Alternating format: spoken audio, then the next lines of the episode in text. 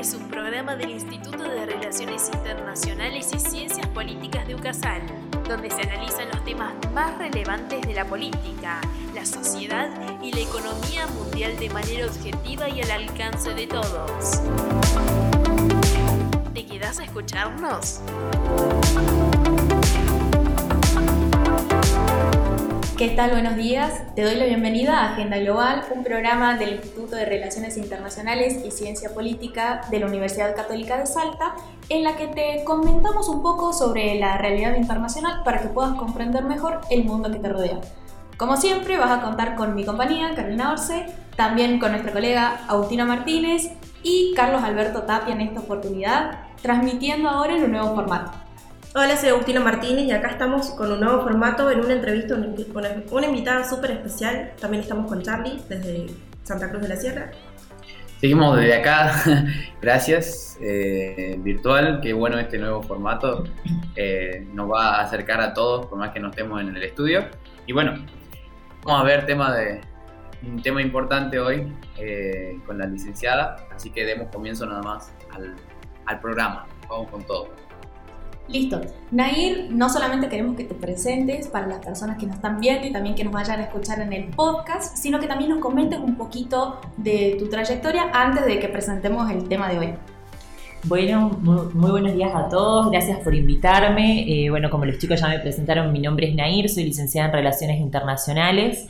Hice mi tesis sobre el vínculo, el vínculo comercial y cultural entre China y América Latina.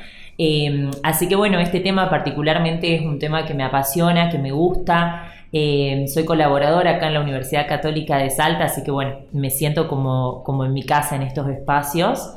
Eh, gracias por invitarme y bueno, acá estoy disponible para lo que me quieran preguntar. Muchas gracias, Neil. Vamos, comienzo haciéndote la, pregunta, la primera pregunta. Teniendo en cuenta el estatus actual en el sistema internacional de Taiwán, ¿cómo es el vínculo China-Taiwán en términos de relaciones políticas y bajo qué ideologías se apoyan las posturas de ambas naciones? Bueno, podemos decir que el vínculo político entre China y Taiwán es, tirante y a lo largo de la historia dependió mucho también de eh, el partido político imperante en Taiwán. Bueno, recordemos así una breve reseña histórica que eh, cuando termina el imperialismo en China, 2000 años de imperialismo, eh, la nación se tuvo que eh, volver a reorganizar y hubo una guerra civil en la cual eh, las partes involucradas en el conflicto fueron el comunismo, el Partido Comunista Chino, y el Kuomintang, que fue el Partido Nacionalista Chino. Fue quien gobernó después del imperialismo eh, pero la guerra civil terminó con eh, la expulsión de este partido que se eh, recluyó en la isla de Taiwán y quedó gobernando en China lo que fue Mao Zedong, que fue quien fundó la República Popular China en 1949. desde ese entonces, la China continental considera que Taiwán es una provincia rebelde, eh, que, digamos, se está portando mal en estos momentos y China, como un buen padre, está esperando que quiera volver bajo su dominio. Eh, China le propuso a Taiwán lo mismo, el mismo régimen que tiene en Hong Kong, de una China dos sistemas, es decir, China es la dueña, eh, pero le permite a Hong Kong su libertad comercial, una cierta libertad política, pero Taiwán no aceptó estos términos eh, por lo cual, si bien tampoco nunca se proclamó como un Estado independiente, eh, vive como tal. Lo que sí, bueno, son más o menos 15 países los que reconocen a Taiwán como un Estado separado a China, y esto tiene mucho que ver con la influencia en el sistema internacional que tiene China, que básicamente una de las condiciones que pide tanto para invertir como para estrechar vínculos China es que no se reconozca a Taiwán como un Estado independiente. Em, por ejemplo, en 2005 el gobierno en Taiwán era eh, sumamente separatista y eh, esto hizo que China em, apruebe una ley anti-secesión, o sea que no permita bajo ningún concepto que Taiwán se separe, eh, pudiendo incluso tomar medidas no pacíficas para lograr este objetivo. Em, después me habías preguntado también sobre las ideologías. Bueno, como básicamente ya dijimos en la historia, se sigue manteniendo igual. China continental bajo un partido único comunista y Taiwán una república eh, nacionalista democrática. Muy bien, Air. Me encantó tu respuesta y creo que nos diste un contexto bastante rico en materia política y social. Ahora vamos, te doy paso a la pregunta de Charlie sobre esta temática.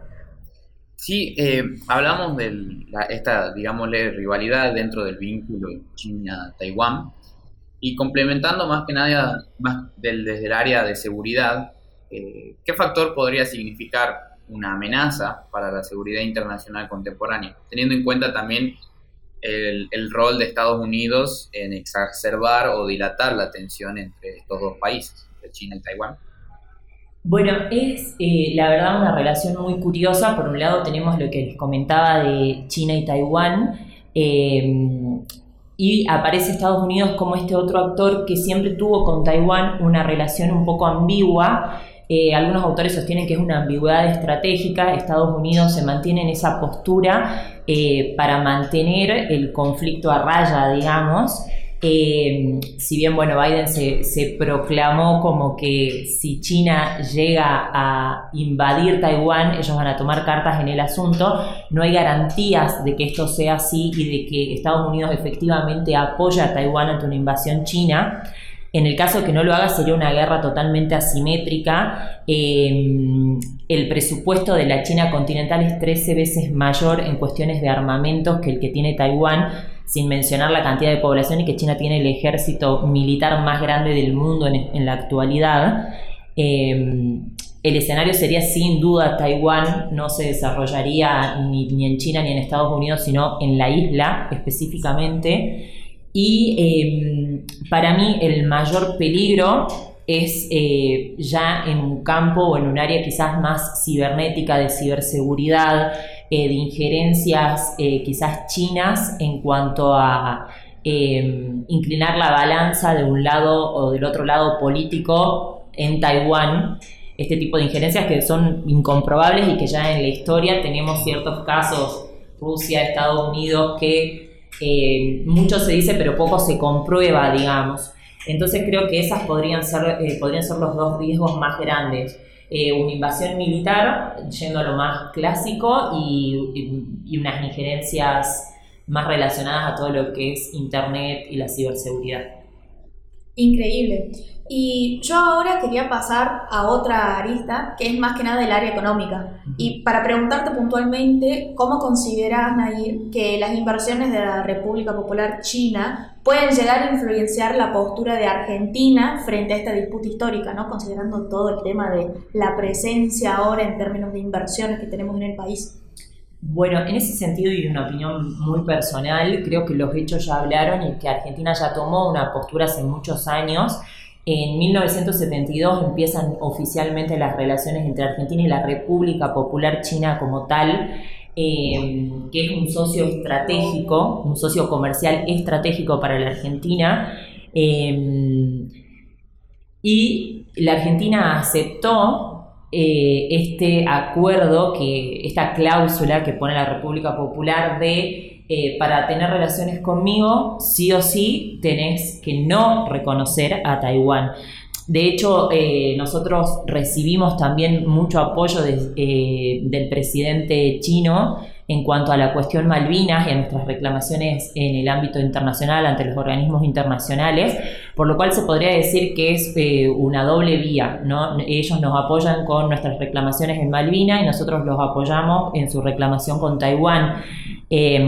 Además, eh, esto que decimos de socio comercial estratégico, China invierte eh, muchísimo en el país, eh, compra muchísimo y la Argentina creo que hoy en día no está en condiciones de perder un, un socio estratégico dada nuestras condiciones y la inestabilidad económica y política que tenemos. Así que en ese sentido, para mí Argentina ya tomó partido y no creo que cambie de bando.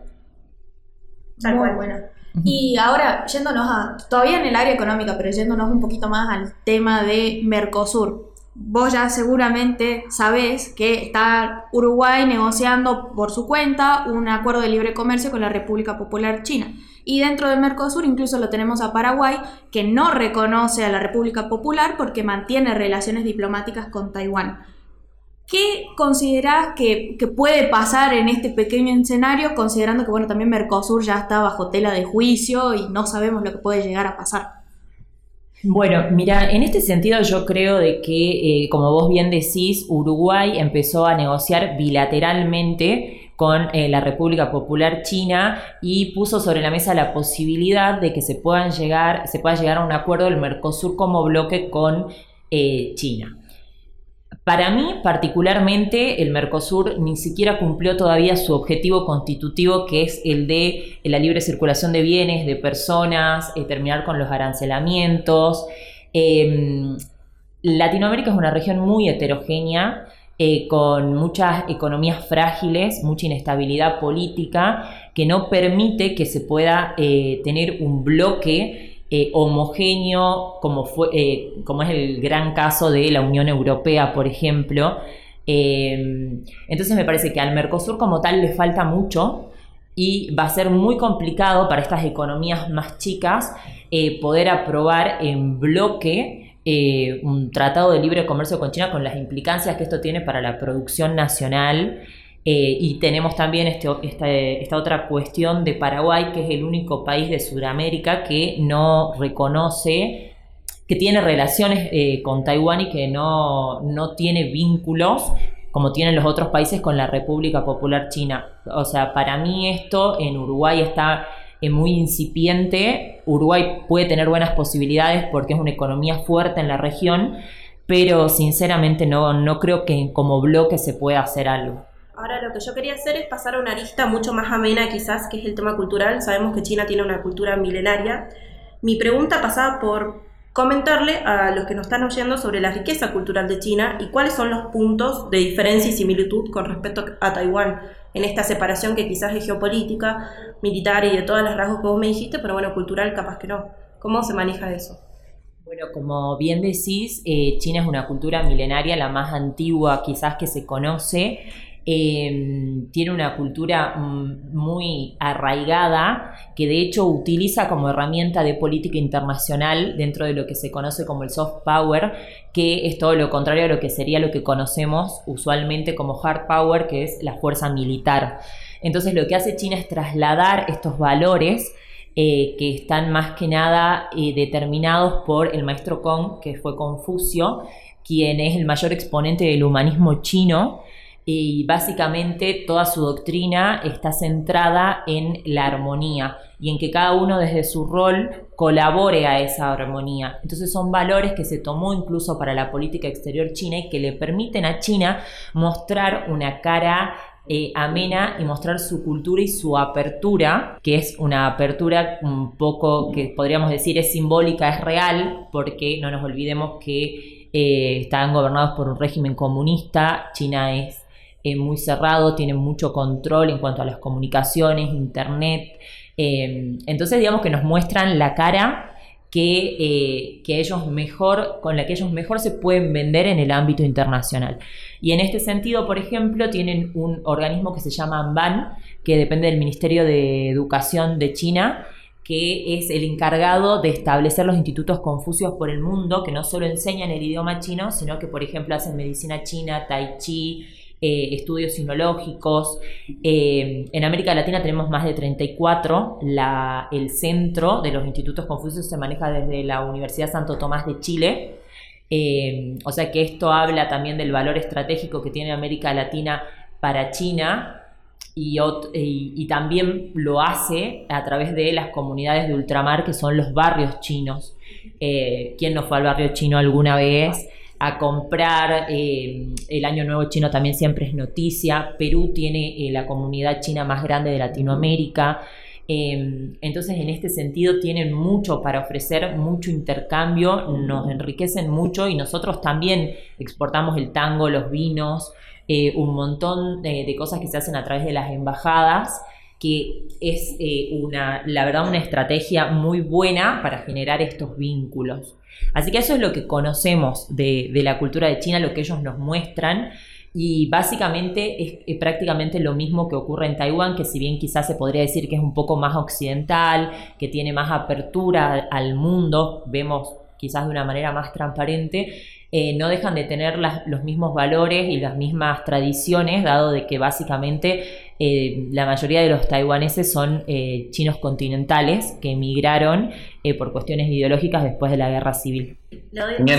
hicimos, hicimos un, repaso por todos los, los aspectos, la parte cultural, la parte económica, la parte de seguridad y la histórica. Y estaría bueno ir cerrando con algo que quizás hasta genere un poco de polémica, ¿no? Y dentro de lo cultural me gustaría preguntar respecto a China, para saber cuáles son las etnias que albergan su territorio y de qué manera conviven. ¿Tienen alguna relación conflictiva o no? Bueno, eh, acá tenemos de nuevo el factor este de vemos lo que China nos muestra, lo que se filtra ¿no? a nivel internacional, digamos, de que eh, hay muchas eh, cuestiones, eh, muchos cuestionamientos de la comunidad internacional respecto a, cuestiones tales como derechos humanos, medio ambiente. en este sentido, casi el 92% de la, de la etnia mayoritaria es la etnia Han. son aproximadamente 1.400 millones de chinos. y después China reconoce 55 etnias diferentes a lo largo de todo su territorio. Eh, un conflicto que podemos traer por ahí a colación después, eh, que, fue bastante reciente, es el de los uigures, que son una minoría musulmana, que básicamente ellos se identifican más con la región central de Asia, todo lo que es Kazajistán, y la llegada de los Han a su territorio provocó que ellos se vuelvan una minoría, que se lleven por encima sus costumbres, eh, la industrialización también empezó a ser moneda corriente y eh, los acusa el gobierno chino de separatistas, de que quieren independizarse del territorio chino e incluso hay teorías que dicen de que fueron entrenados en Afganistán por Al Qaeda. Eh, básicamente lo que está haciendo el gobierno chino es mandarlos a centros de reeducación. Así que bueno, es una situación muy grave y conflictiva de la cual conocemos poco por este mismo hermetismo que tiene el Partido Comunista Chino. Bueno, lamentablemente nos estamos quedando sin tiempo, pero te queríamos agradecer, Nair, primero por haber aceptado nuestra invitación y traernos tanta información y también por coparte con este nuevo formato que estamos aprendiendo en modo prueba y error. Y nada, queríamos agradecerles incluso también a Charlie que está a distancia, que nos está acompañando acá y decirle a todas las personas que nos están viendo y que nos escuchan que sigan atentos, nos sigan en nuestro Instagram, arroba agenda global todo minúscula, y que queden atentos para las próximas ediciones.